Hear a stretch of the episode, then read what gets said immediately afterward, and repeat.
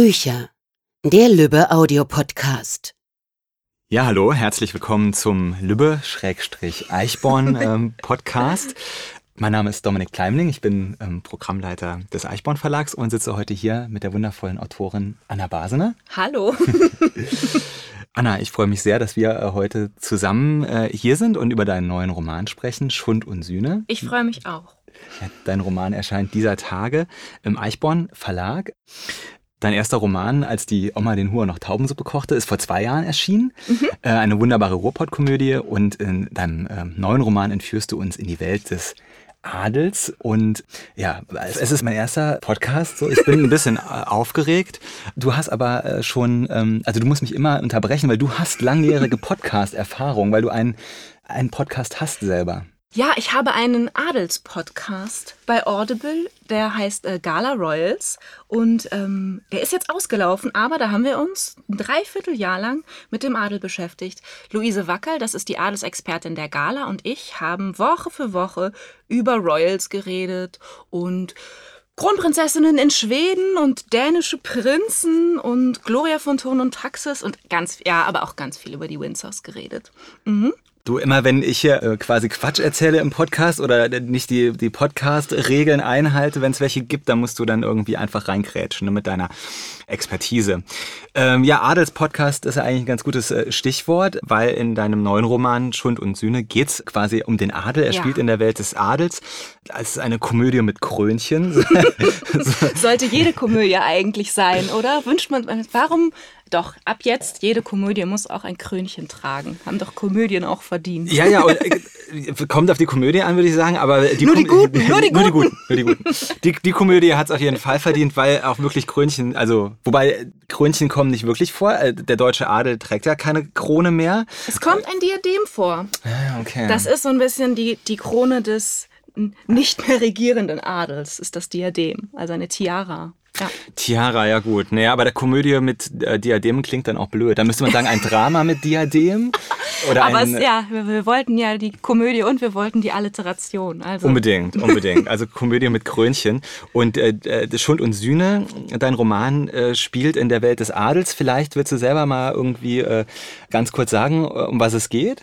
Ja, es geht um eine Adelsfamilie, die lebt irgendwo in der niedersächsischen Provinz und da gibt es einen schwulen Prinzen, der als ältester äh, Nachkomme für selber für Nachkommen sorgen muss, obwohl er schwul ist. Es geht um seine depressive Mutter, die Fürstin, die aber gar nicht an Depressionen glaubt, um die Schwester, das ist die Prinzessin, die hat ganz großen Liebeskummer und eine noch größere Liebe eigentlich zur Jagd und zum Schießen und es geht um einen Rosenkavalier, der die Welt retten will. Und es geht vor allem auch um eine Groschenromanautorin, die eigentlich mit dem ganzen Schund aufhören will und ein Stipendium auf diesem Schloss bekommt. Also das die Adelsfamilie gibt so Literaturstipendien aus und durch so eine Aneinanderreihung von Zufällen bekommt es diesmal ausgerechnet eine Groschenromanautorin, die Adelsromane schreibt. Und diese fünf Menschen leben da einen ganzen Herbst auf dem Schloss und vier von denen haben auch echt so die Zeit ihres Lebens, aber der fünfte überlebt das alles nicht. Also genau, äh, vier haben die Zeit ihres Lebens, der fünfte äh, ja sozusagen die letzte Zeit seines Lebens. Ja. Ähm, ich musste natürlich sehr, sehr, sehr lachen beim Lesen und äh, am Ende, klar, das hat dieses Spannungselement. Man will natürlich wissen, wer ist derjenige, der, der diesen Herbst nicht überlebt. Du hast schon angesprochen, das Thema Adel haben wir jetzt schon benannt. Äh, das Thema Groschenroman, Heftroman spielt eine wichtige Rolle. Ähm, das ist auch mit deiner Vergangenheit natürlich äh, verknüpft. Du hast äh, selber viele Heftromane geschrieben. Ja. Die Zeitung, die Zeit hat mal geschrieben, du bist Deutschlands ähm, bekannteste, nee, erfolgreichste. erfolgreichste, erfolgreichste, bekannteste und berühmteste Groschenroman- oder Heftromanautorin ja. und kennst dich da halt sehr gut aus. Du in der Welt des Adels sozusagen bist du ähm, äh, bist du Podcast-Expertin. Ähm, es gibt den Rosenzüchter, den du erwähnt hast. Du hast dich hier nochmal richtig rein recherchiert in die Welt der Rosenzucht. Äh, Valentinstag ist ja jetzt auch ja. dieser Tage. Das heißt, über die drei Themen würde ich eigentlich ganz gerne sprechen. Finde ich, finde ich alle hochinteressant. Vielleicht fangen wir mit dem Adel, weil wir da am Anfang schon ein bisschen gesprochen haben. Vielleicht machen wir da mal weiter. Du hast schon gesagt, ein schwuler Prinz kommt vor und ich muss gestehen, dass ich mich mit der Welt des Adels nicht so gut auskenne.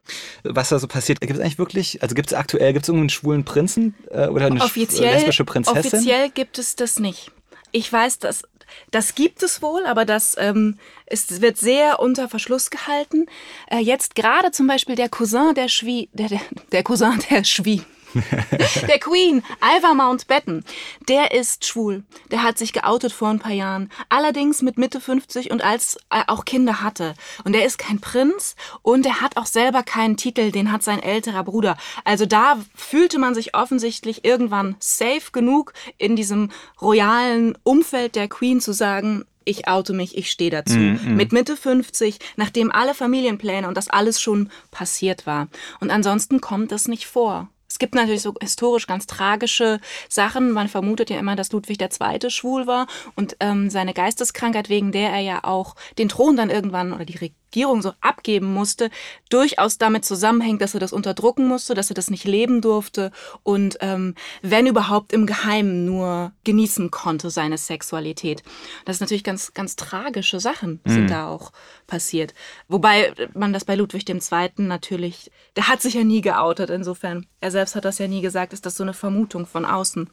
Ja, und auch heute ist das noch echt ein No-Go, weil das im Adel so wichtig ist, Kinder zu bekommen. Mhm. Man muss die Familie erhalten, den Namen erhalten und es geht im Adel nun mal über den Mann. Das mhm. macht, das mhm. ist einfach so. Ich persönlich finde das nicht gut, dass nur der Name des Mannes weitergegeben wird, aber wenn ich mich mit dem Adel beschäftige, dann muss man das einfach hinnehmen. Das ist so bei denen. Ja, das fand ich auch total spannend. Im Endeffekt geht es ja in, in, deinem Roman ja um äh, jetzt keine sozusagen Königsfamilie, nee. äh, also nicht die Royals oder so, sondern es geht ja um den deutschen Adel, der nochmal ganz anders äh, tickt oder auch ähm, quasi anders verankert ist in der Gesellschaft. Aber, aber trotzdem lernt man dadurch halt natürlich diese restriktiven ähm, Familienmuster äh, ja. kennen. Aber du hast vollkommen recht, das muss man wahrscheinlich wirklich nochmal betonen, dass es bei mir um den deutschen Adel geht, der ja offiziell abgeschafft ist und nur inoffiziell so als elitäres Netzwerk so ein bisschen weiter besteht. Aber auch dort gibt es keinen offiziellen ähm, Homosexuellen. Mhm, mhm. Weder Mann noch Frau. Offiziell sind die das alle nicht. Die ähm, halten ihre, Schöss, ihre Schlösser in Schuss und versuchen den Familiennamen weiterzutragen in die nächste Generation. Aber outen sich nicht, sollten sie denn schwul oder lesbisch sein. Und dieser deutsche Adel, also mein Eindruck ist, es gibt relativ wenige, die da irgendwo in der Öffentlichkeit stehen. Also Gloria von Thurn und Taxis ja. ist jemand, der so in der Vergangenheit, der sogar mir dann irgendwie über den Weg gelaufen ist, durch ihre ganzen Medienauftritte. Aber sonst habe ich das Gefühl, das ist eine sehr verschlossen lebende Art Geheimgesellschaft. Ja. Stimmt das so? Oder? Ja, den Eindruck hatte ich auch. Auch bei meinen Recherchen. Ich habe ja zum Beispiel für Als die Oma den Huren noch Taubensuppe kochte, ganz viel in der Prostitution recherchiert. Und es ist wirklich leichter mit Prostituierten ins Gespräch zu kommen als mit Prinzessinnen. okay. es, ist, es ist absurd, wie, wie krass die Mauern, man kommt da nicht ran. Ich hatte dann das große Glück natürlich, dass meine Podcast-Kollegin Luise wirklich eine krasse Adelsexpertin ist, die ich immer wieder fragen konnte und die auch alles wusste und so weiter. Das ist natürlich dann ein, ein Geschenk. Aber Luise Wackerl von der Luise Gala Wackerl, das, ne? genau. Mhm. Aber die, die Adligen selbst, haben nicht so unbedingt ein Interesse daran, viel nach außen zu zeigen. Gloria von Ton und Taxis hat es schon. Ich glaube, die ist, zeigt sich gerne und redet auch gerne, aber auch die sagt ja wenig private Sachen. Die sagt dann politisch unkorrekten Mist oder sie sagt sehr lustige Sachen, aber sie erzählt einem ja auch nicht groß was über Homo- oder Heterosexualität in der Geschichte der Turn und Taxis, die ja übrigens ähm, eine der ältesten Adelsfamilien in Deutschland sind und mhm. die Post erfunden haben. Mhm, mhm. Also so wie man Post macht auf der ganzen Welt. Das macht man so, weil Turn und Taxis das irgendwann im der Renaissance mal so erfunden haben. Ja, und, und, und jetzt machen sie es nicht mehr. Wird die, wird die, wird nee, die, wird die, wird die Deutsche Post besser laufen, wenn da eine Königin äh, das machen würde? Oh ja, dem müssten wir mal nachgehen. Dem ist, ja. ja also wirtschaftlich, wenn wir bei Gloria von Ton und Taxis bleiben und was man politisch auch immer von ihr halten mag, aber ich, wirtschaftlich, glaube ich, hat die was drauf. Die ist auch mal irgendwie Top Ten der äh, einflussreichsten Wirtschaftsbosse genannt worden von irgendeiner ähm, Financial Magazine oder so. Ja. Also die ist Geschäftlich kann man der, glaube ich, was anvertrauen. Politisch. Politisch schwierig. Aber ich finde die Vorstellung ganz, eigentlich ganz schön, dass statt so einem UPS-Mann in so einer albernen, kurzen braunen Hose, oh, ja. dass da so ein berittener Bote ankommt und dann irgendwie so, oder? Fände ich. Ja, und dann hat also, er auf der, auf der Postuniform so ein Krönchen. Ja, ja, ja. ja. finde ich gut. Ja, äh, der Kurier mit Krönchen. Ja, Start-up-Idee für, die, für adlige Zuhörerinnen und Zuhörer. Ja. Das wäre doch was.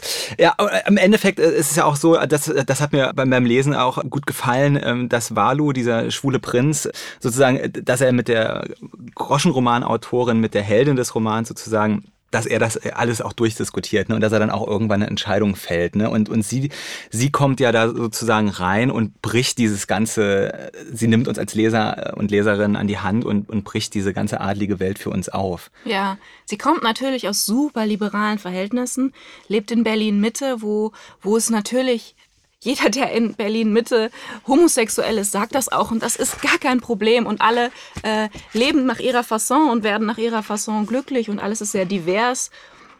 Und da ist diese Fürstenfamilie natürlich ein krasser Gegensatz zu. Und da ermutigt sie ihn. Sie erträgt das auch gar nicht, dass er nur, ähm, dass er das so unter Verschluss hält. Mhm. Und dass er es nicht mal seiner Familie gesagt hat. Das findet sie völlig absurd. Das findet sie für seine psychische Gesundheit falsch und natürlich auch politisch falsch. Kommen wir zu dieser äh, Groschenroman, Heftroman-Autorin. Ja. Immer, ich habe immer so ein äh, schlechtes, also ich fühle mich immer schlecht, wenn ich Groschenroman sage, weil das klingt immer für mich so abwertend halt so. Dabei ist das ja ein, äh, ein ehrbares Handwerk, oder? Ähm, ja, das sowieso, aber mit dem Groschenroman, das ist halt eine begriffliche Sache. Ich mag das Wort Groschen sehr gerne und ich mhm. mag auch die Bezeichnung Groschenroman. Ja, es also gibt, okay. Es gibt keine Groschen mehr, das ist schade. Aber ich mag das. Ich finde, es ist ja auch, ist es wirklich verwerflich, wenn etwas günstig ist, erstmal? So. Ja, nee, Quatsch. Nee, genau. Und dann finde ich das auch nicht verwerflich zu sagen, das ist ein Groschenroman. Wenn man sagt Heftroman, dann benutzt man ja nur die äußere Form. Das ist ein gehefteter Roman, deswegen sagt man Heftroman. Ist vielleicht ein Ticken neutraler, weil es nicht mit einbezieht, dass es günstig zu haben ist. Es ist ja eine spannende Welt, Heftromane. Das sind ja auch die hat man nicht auf dem Schirm, weil die im Buchhandel gar nicht verkauft ja, werden. Die werden nicht. ja im, am Flughafen, im Bahnhofsbuchhandel und bei, bei Kiosk. Kiosk, Supermärkten an der Kasse verkauft. Mhm. Das sind dann so, so äh, teilweise ja wirklich witzige Titel, die da erscheinen. Mhm. Perirodan oder Matrax oder, oder wo man auch nicht weiß, spricht man die Englisch oder Deutsch aus oder, ähm, ja. oder hier der Dr. Stefan Frank, der Arzt, dem die Frauen vertrauen.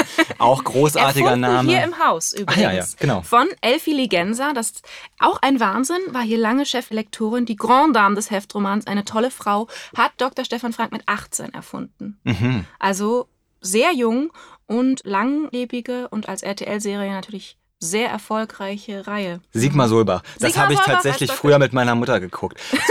fand, ich, fand ich eine gute Arztserie. Fand ich eine gute Arztserie. Also Augenhöhe Grey's Anatomy, würde ich sagen. So, ähm. Ich hab, dafür habe ich es nicht genug gesehen. Ja, doch, ich war ja wirklich gut. War, war wirklich, müsste man nochmal gucken, müsste man vielleicht nochmal relaunchen, ja. nochmal hier ähm, Babylon Berlin ähm, im Krankenhaus. So. Oder? Weiß ich nicht. Meinst du? Nee, weiß ich äh. nicht. Aber äh, nee, ich meine, Groschen, also Groschenromane sind ja ähm, sozusagen, finden ein bisschen außerhalb der Wahrnehmung vieler Menschen statt. Aber wenn man die Zahlen, äh, glaube ich, irgendwie hochrechnet, hat man da richtig viele Bestseller. Das sind so unbekannte Bestseller, glaube ich, oder? Ja, also es gibt natürlich keine Bestsellerliste für Groschenromane, deswegen weiß man das immer nicht. Mhm. Und die werden verkauft wie Zeitschriften. Also das ist ein bisschen so, als würdest du versuchen, die Brigitte von vor zwei Monaten zu bekommen, wenn du einen Groschenroman von letzter Woche willst. Die kommen und gehen. Die sind halt für ein, zwei Wochen im Regal und dann wieder weg, wie mhm. eine Zeitschrift. Und das macht es natürlich kurzlebiger und vielleicht für so eine Bestseller-Idee auch schwieriger. Aber wenn man sich anguckt, wie viel da in einer Woche von einem Roman verkauft wird, damit wäre man mit den Zahlen, wäre man garantiert, also je nach Saison und je nach Konkurrenz natürlich, äh, so an äh, Dan Brown muss man natürlich auch erstmal vorbeiziehen, theoretisch, aber mal abgesehen davon, wäre man mit so Verkaufszahlen bestimmt auf der Bestsellerliste. Also in einer Woche tausende Hefte, das ist das ist schon echt viel. Und man sieht es ab und zu, wenn, äh, wenn äh, Perry Rodan ist ja, glaube ich, die älteste, eine der ältesten. Äh, hier im Haus haben wir Jerry Cotton, John mhm. Sinclair. Mhm. John Sinclair auch super erfolgreich. Ähm, die Hörspiele, die auch die super Serie gemacht ist auch sind. Super erfolgreich. Die Serie auch. Perry Rodan habe ich tatsächlich eine Zeit lang auch mal selber gelesen, als ich noch mehr Zeit hatte als heute.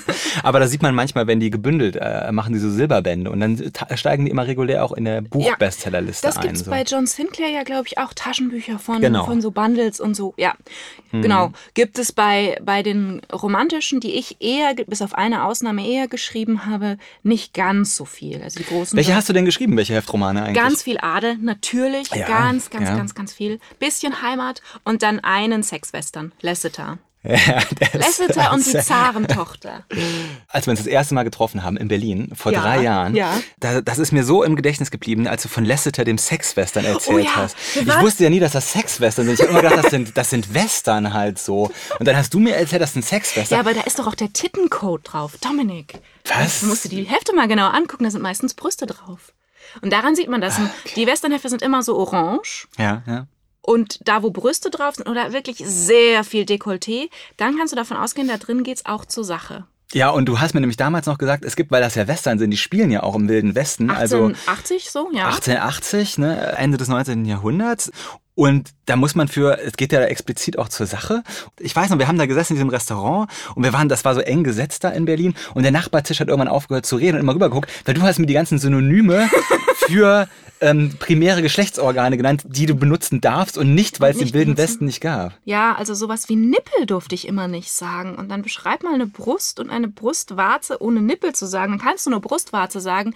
Aber das ist jetzt auch nicht das erotischste Wort der Welt. Was ne? hat denn so ein Cowboy dazu gesagt? äh, Fragt man sich Knospe, Knospe kommt dann immer gut. das? Wobei Tür- Knospe also Cowboy sagt dann halt Knospe, klar, also passt Ja, auch. es, äh, ja, mit seinem zahnlosen Gebiss, weil er immer die Zähne sich nicht putzt. Nein, so beschreibt man das nicht. Man beschreibt den natürlich schon attraktiv. Hm, ja. hm.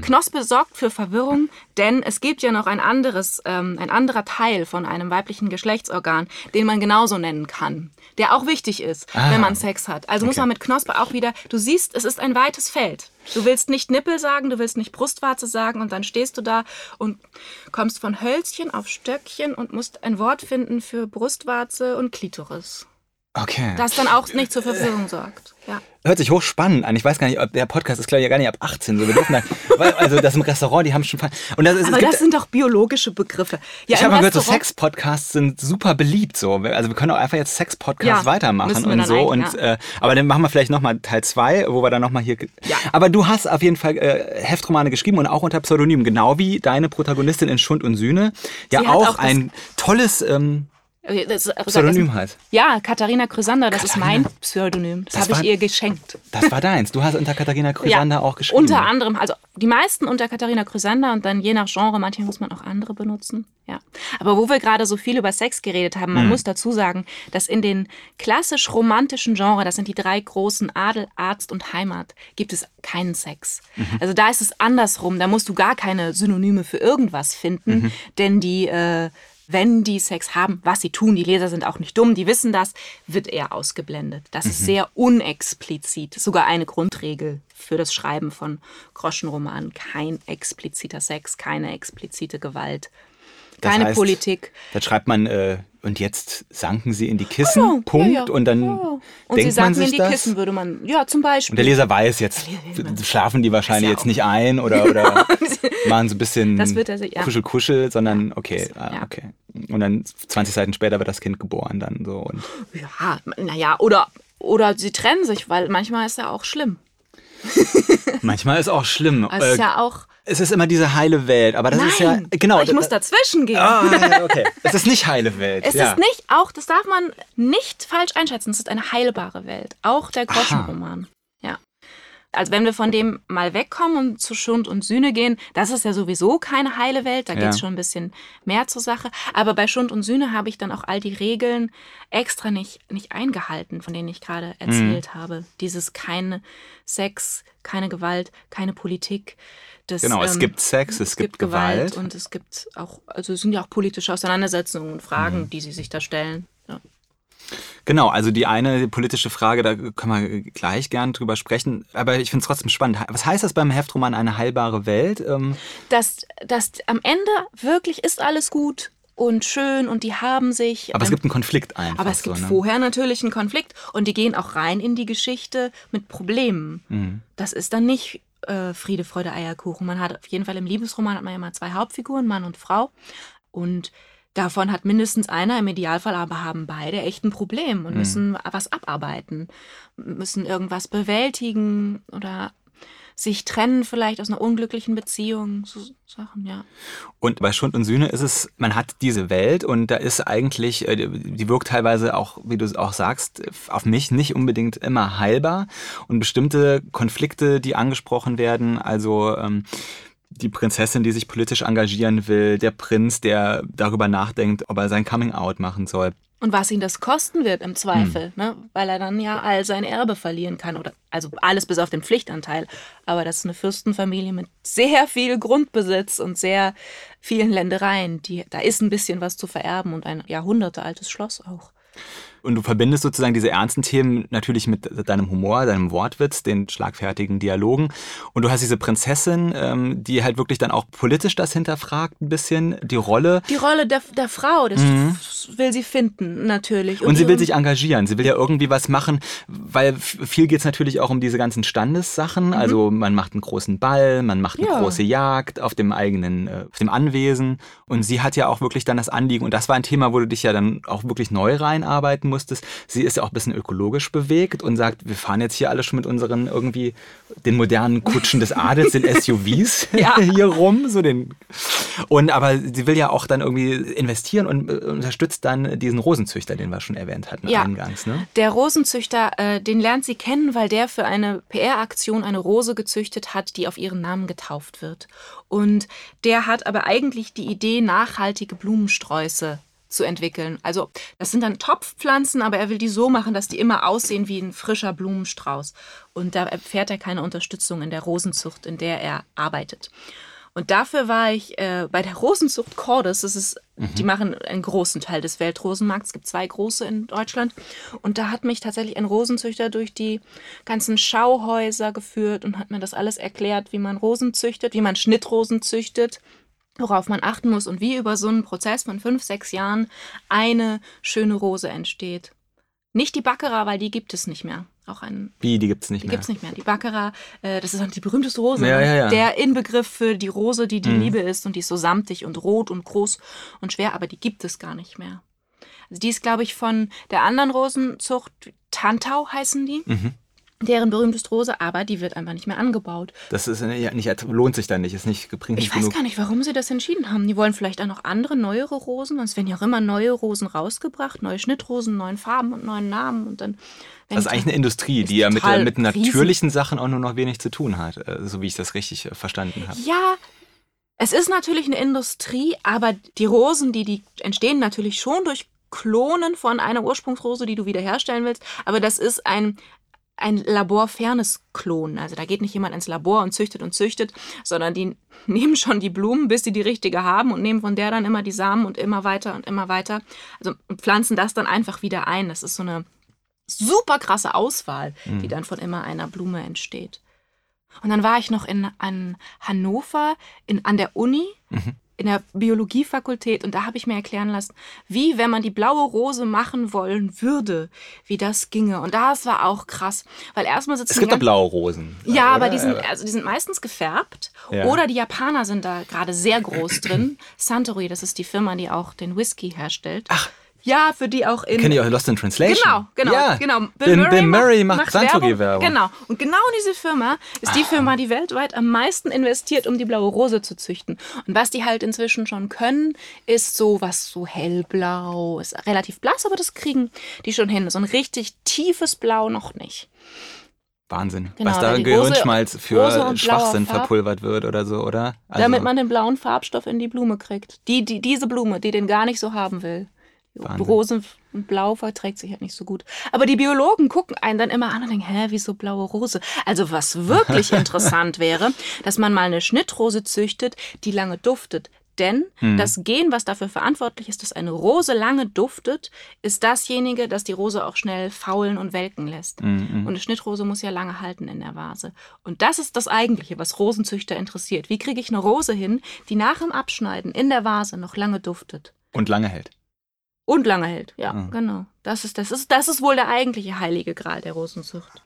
Das lernt man dann. Wahnsinn. Also ich war sehr beeindruckt, äh, äh, was du da alles rausgefunden hast zu dem Thema. Und insgesamt, also ich habe auch wie bei deinem ersten Roman auch sofort eigentlich beim Lesen, als ich die erste Manuskriptfassung gelesen habe, sofort auch wieder so einen Film vor Augen gehabt. Das sind wieder, wieder, wieder Personen wie im ersten Buch die Oma, ähm, Personen, die einem sofort entgegenspringen von der Seite, wo man dann denkt, ach super, da kann man eigentlich sofort auch ähm, wirklich mal eine wirklich gute deutsche Komödie draus machen. Äh, das wir als Abwechslung also falls auch mal schön. Filmproduzent zuhört. ja, die, ich meine, die Oma, äh, dein erster Roman, als die Oma den Huhr noch Taubensuppe kochte, ähm, da sind die Filmrechte ja auch verkauft worden. Mhm. Der Film ähm, sozusagen, da laufen die Arbeiten dran. Und ähm, was ja auch toll ist, ist, dass es jetzt ähm, Mitte Februar äh, wird's ein, äh, wird die Oma als Theaterstück auf die Bühne kommen Ja. am Theater Dortmund äh, bei Kai Voges, dem Intendanten, einer der wichtigsten Theatermacher in Deutschland, in dessen Theater ähm, Mhm. wird, die, wird die Oma uraufgeführt. Und da freue ich mich auch schon sehr drauf. Ja. Du warst bei den Proben, Ja, vielleicht ich- möchtest du da ganz kurz. Ich war gestern bei den Proben. Es war so aufregend. Also musikalische Komödie wird das. Mhm. Und ich war gestern zum ersten Mal bei den Proben. Auf der Probebühne sind dann ja so Kulissen aufgebaut, die natürlich alle noch nicht die endgültigen Kulissen sind, aber das wird alles markiert und das ist dann so ein, wie so ein Gerüst von dem, was es mal später wird. Und dann kommt man auf diese riesige Probebühne und steht auf einmal neben dem Bordell, also neben dem Hotel d'Amour, das da so interpretiert wird ästhetisch. Und das war schon für mich echt, das, das hat mein Herz sehr hüpfen lassen. Dann Hat auch die WG von Bianca ist da aufgebaut mit einem Hochbett und, und, und so einer Treppe und überall hingen so Schlüppis und eine Schneiderpuppe. Was alles super wichtige Sachen sind aus dem Roman, wie äh, sich jetzt wahrscheinlich alle denken können, auch die, die den Roman nicht gelesen haben. Und für mich als Autorin, die sich das irgendwann mal alleine am Schreibtisch ausgedacht hat, ist das natürlich ein Wahnsinn. Da sind da irgendwie 20 Leute in Dortmund, inklusive Kostüm und Maske und so, alle damit beschäftigt, dass da jemand aussieht wie die Oma. Ja, und die Oma wird gespielt von Anke Zillig, eine großartige Schauspielerin Mhm. gerade von Bochum nach Dortmund gewechselt. Die ist toll. Sie ist natürlich einiges jünger als die Oma, aber nachdem die Maske fertig ist, sieht man das nicht mehr. Und als sie das erste Mal bei der Leseprobe die Oma gelesen hat, hat sie die noch relativ nüchtern gelesen. Ja. Weil man natürlich das auch erstmal alles finden muss. Aber dadurch klang sie tatsächlich ein bisschen wie meine Oma, die ja ein Vorbild war für die Figur im Roman, die nicht ganz so, so derb und stark Grobot gesprochen hat, aber schon in die Richtung und auch nicht so super überpointiert. Und in dem Moment, wo die Schauspielerin das so ganz ruhig las, habe ich fast meine eigene Oma gehört. Und das war schon, ja, das ist sehr, äh, sehr toll. Alles. Mhm. Also ich bin, ich bin auf jeden Fall sehr, sehr gespannt. Inszeniert wird das Ganze von Gerburg Janke, der Gerburg? großartigen. äh, Ja, genau. der großartigen Gerburg, ja. Das war auch ähm, sehr spannend, ihr gestern zuzusehen. Mhm. Mit dieser ganzen Regiearbeit, wo mir dann auch wieder bewusst wird, dass ich wirklich keine Regisseurin bin und das niemals könnte, was die kann. Diesen Weitblick und dieses, diese Detailarbeit, ja. Es gab auch eine Kampfszene gestern. Es wird auch, ja, ein Streit zwischen Mitzi, Oma und Bianca wird auf der Bühne irgendwann handgreiflich und dafür war Klaus Figge da, der ja ein äh, Bühnenkampftrainer ist und hat mit den drei Damen äh, Kampftraining gemacht. Kampftraining gemacht. auch schön. Oma im Kittel am Kämpfen. Ja, das die- war bomfortioniös, das sag ich dir. Ja, also äh, die Oma, also auch Empfehlung natürlich für alle. Ich habe die Premiere ist äh, auch schon länger ausverkauft. Es gibt noch, glaube ich, 14 weitere. Es gibt ähm, die ganze Spielzeit noch. Die ganze weitere, Spielzeit ja. läuft es, äh, wie gesagt, am Theater Dortmund, ähm, die Theateradaption von äh, deinem ersten Roman.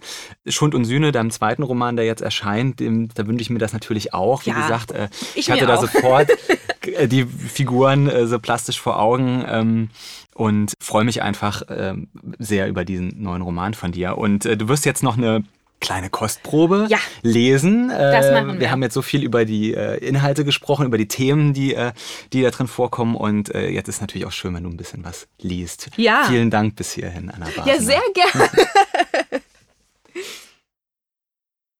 Prinzenblut und Rosenstolz.